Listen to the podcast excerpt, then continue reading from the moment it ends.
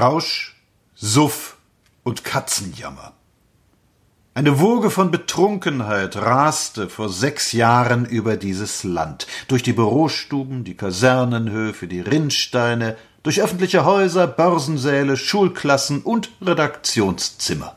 Niemand mag heute daran zurückdenken.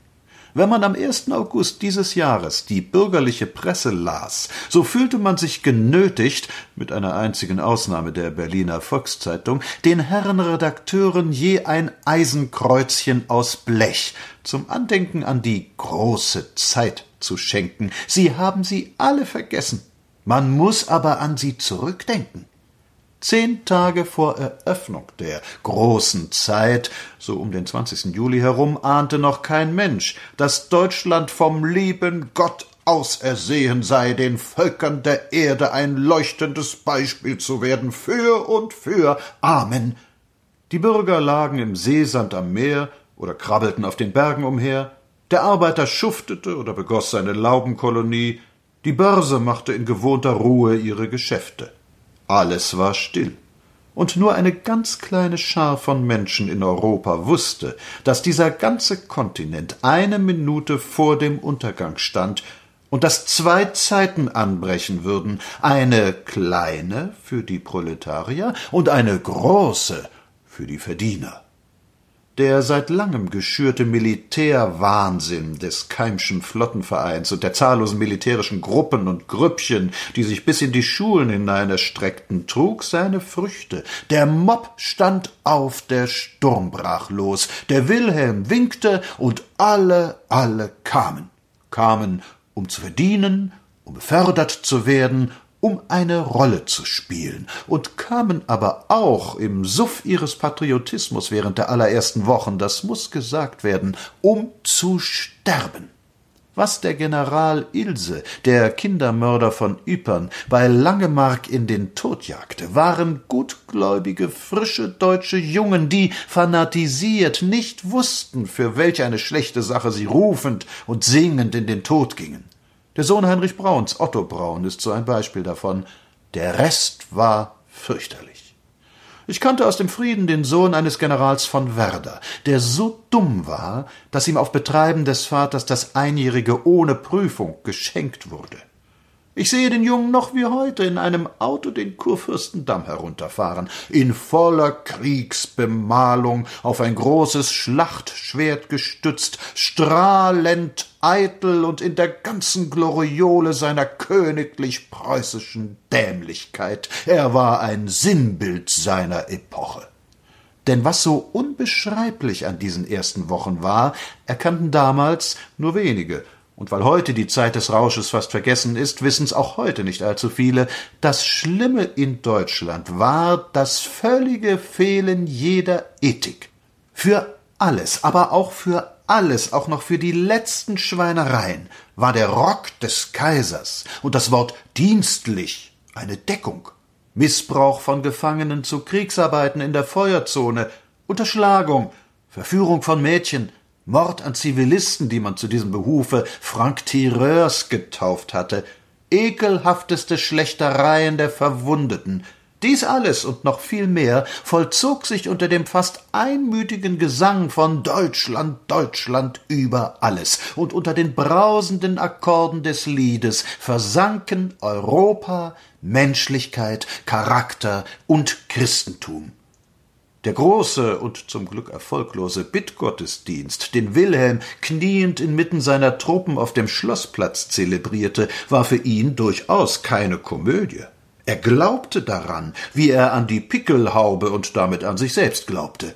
Es gab eine Kommissfrömmigkeit, von der vor allem die Pfaffen befallen wurden, und obgleich nach unserem guten alten Dogma Religion Privatsache ist, muss doch gesagt werden, dass es kaum etwas Widerwärtiges gab als die maßlose Dummheit, zur Verlogenheit langte es kaum, mit der die Priester aller drei Konfessionen ihre Bibeln so lange drehten und wendeten, bis unten der Spruch herausfiel, du sollst töten.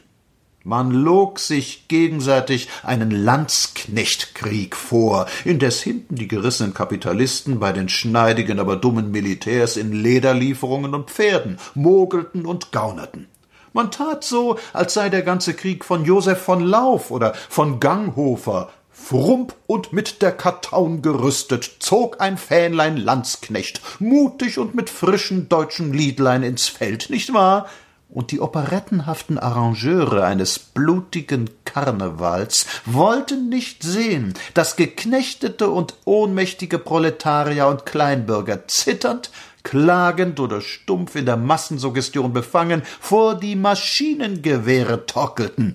Der Kaiser spielte historisches Ausstattungsstück, die Wirklichkeit spielte Tobsuchtsanfall Europas bis zum Weißbluten. Aber was wusste Berlin, was wusste Deutschland damals davon? Vorläufig zogen die Abonnenten des Berliner Lokalanzeigers und leider auch andere von Café zu Café, verlangten mit Stehentorstimme mutig, tapfer und deutsch die Entfernung des welschen Akzents. Der Feldwebel auf dem Bezirkskommando sagte nicht mehr Adieu, sondern auf Wiedersehen, und es zeigte sich nach kurzer Zeit, dass man alle Gemeinheiten auch ganz gut ohne Fremdworte in seiner Muttersprache ausüben konnte. Es war wirklich eine große Zeit. Eine Pressemache bis zur Marneschlacht war gar nicht nötig. So tobsüchtig und militärfromm benahmen sich späterhin die reklamiertesten Redakteure nicht, wie das Schreibervolk zu Kriegsbeginn. Wenn ihr nur zurückblättern wolltet, hat sich denn die Presse seitdem gewandelt? Wie könnt ihr einer Gilde Vertrauen schenken, die solch einen Bockmist prophezeit, zusammengestellt und aufgeschrieben hat? Kaum an irgendeiner Stelle haben die Redakteure und Zeitungsleser gewechselt. Gefallen sind von den Kriegsbegeisterten nur wenige, man war reklamiert. Und heute noch prangen dieselben Namen an denselben Stellen, wo im Jahre 1914 unwiderleglich bewiesen wurde, dass es mit England nun aber endgültig zu Ende ginge. Es war wirklich eine große Zeit. Schämen sich die Deutschen der Erinnerung? Schämen nicht. Sie denken nur nicht daran, weil man ja unangenehme Lagen seines Lebens leichter zu vergessen geneigt ist als die schönen Tage. Sie schämen sich nicht. Die braven Kriegsvereinler denken nur nicht immer an die Zeit, wo sie, es war im September 1914, Balkonplätze für den Einzug Kaiser Wilhelms II. unter den Linden durch Zeitungsinserat suchten und ausboten. Lehre? Nie wieder Krieg? Mittel? Den Heeresdienst auch dann zu verweigern, wenn ihn ein Gesetz vorschreibt. Beginn des Kampfes gegen den Kampf heute. Der Mann mit den schwarz-weiß-roten Abzeichen, mit der schwarz-weiß-roten Binde um den Arm, hatte unter heftigem Gejohle so viel Schnaps aus der schwarz-weiß-roten Flasche zu sich genommen, dass er endlich leise glucksend umsank. Da lag er im Rinnstein und schnarchte, beschmutzt, bespritzt, die Hunde schnupperten an ihm herum und hoben ein Bein. Da lag er, der Preuße, in allen Gassen, da lag er. Und als er aufwachte und sich schwankend erhob, stieß er tief auf, zog die Luft ein, riß die verklebten Äuglein auf und murmelte Es war eine große Zeit. Wir andern aber wollen uns ihrer erinnern, den Burschen nicht vergessen und sorgsam darauf achten, dass beide nicht wiederkommen.